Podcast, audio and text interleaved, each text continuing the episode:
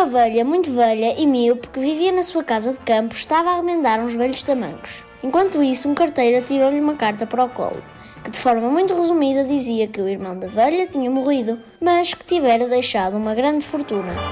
A velha bem a procurou, mas nada. Só encontrou um papagaio cinzento que passava a vida a dizer: Não está ninguém em casa.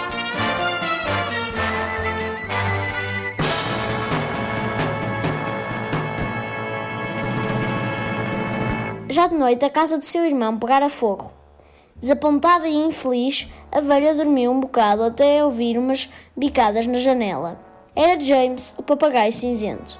A senhora Gage seguiu até um chão de tijolo que ficava na antiga cozinha da casa.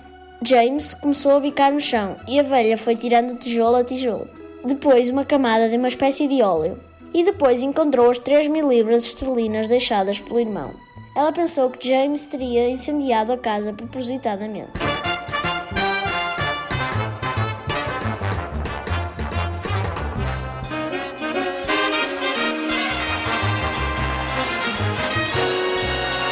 Este livro, escrito por Virginia Woolf, faz parte da coleção Educação Literária. É de leitura obrigatória para o quinto ano. E o livro está incluído no Plano Nacional de Leitura.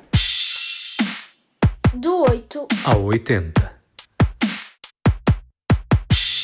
A britânica Virginia Woolf fundou nos inícios do século XX a Hogarth Press, uma editora que revelou escritores como T.S. Eliot e Catherine Mansfield. Deixou obras magníficas, como Mrs. Dalloway, que viria a inspirar um filme com Virginia Redgrave e também a película de Stephen Daldry, As Horas, com Nicole Kidman, Julianne Moore e Meryl Streep nos principais papéis. Escreveu ainda Orlando, que viria a ser adaptada por Sally Potter, a realizadora de A Lição de Tango, e que este ano estreou The Roads Not Taken, com Javier Bardem, Elle Fanning, Salma Hayek e Laura Linney. It's really very good. I think it'll sell. By the way, how long did this draft take you? There can be no doubt about his sex, despite the feminine appearance that every young man of the time aspires to. Do not fade, Orlando. Do not grow old. A história de Orlando começa pouco antes da morte da Rainha Isabel I, no início do século XVII, e prolonga-se pelos séculos. Tilda Swinton é a protagonista, encarna o nobre Orlando, condenado pela Rainha a permanecer eternamente jovem. No difference at all. Here I am again. Já o vi, mas tenho aqui em casa em DVD e tenciono revê-lo. E se Orlando, o livro, é de leitura mais ou menos fácil, mais complexo e experimental é As Ondas. Trata-se do mais radical romance da autora britânica. A tradutora da versão francesa, Marguerite Yourcenar, compara a narrativa do Wolff à arte da fuga de Bach.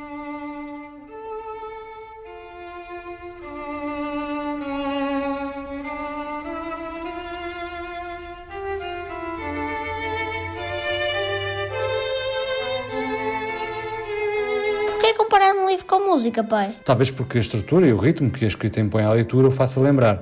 Wolff constrói uma obra em que alterna momentos de infância e juventude com os discursos sobre a experiência e a solidão.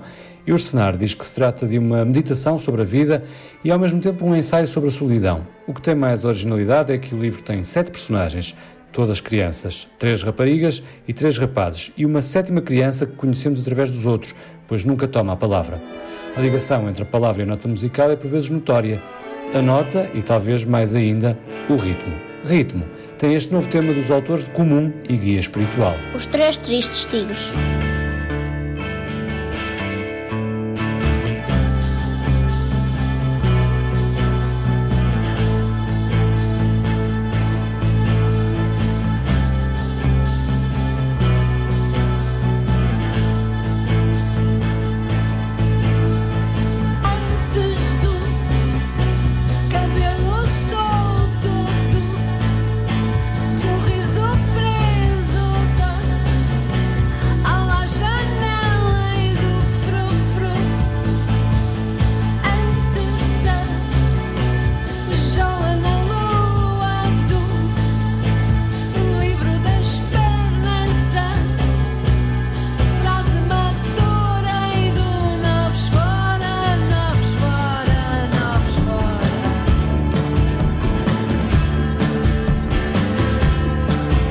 Estado Espírito faz parte do novo Mínima Luz, um álbum lançado no início deste mês e que marca o regresso aos originais de Alexandre Soares e Ana Deus.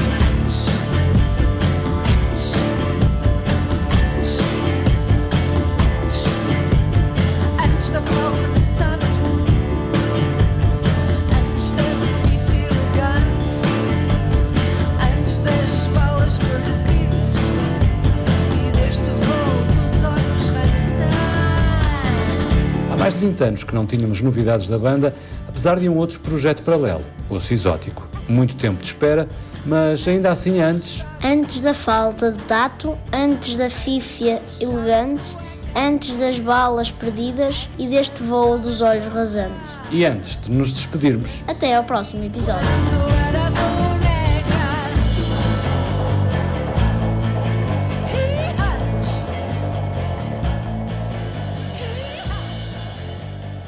Ouve, subscreve e partilha.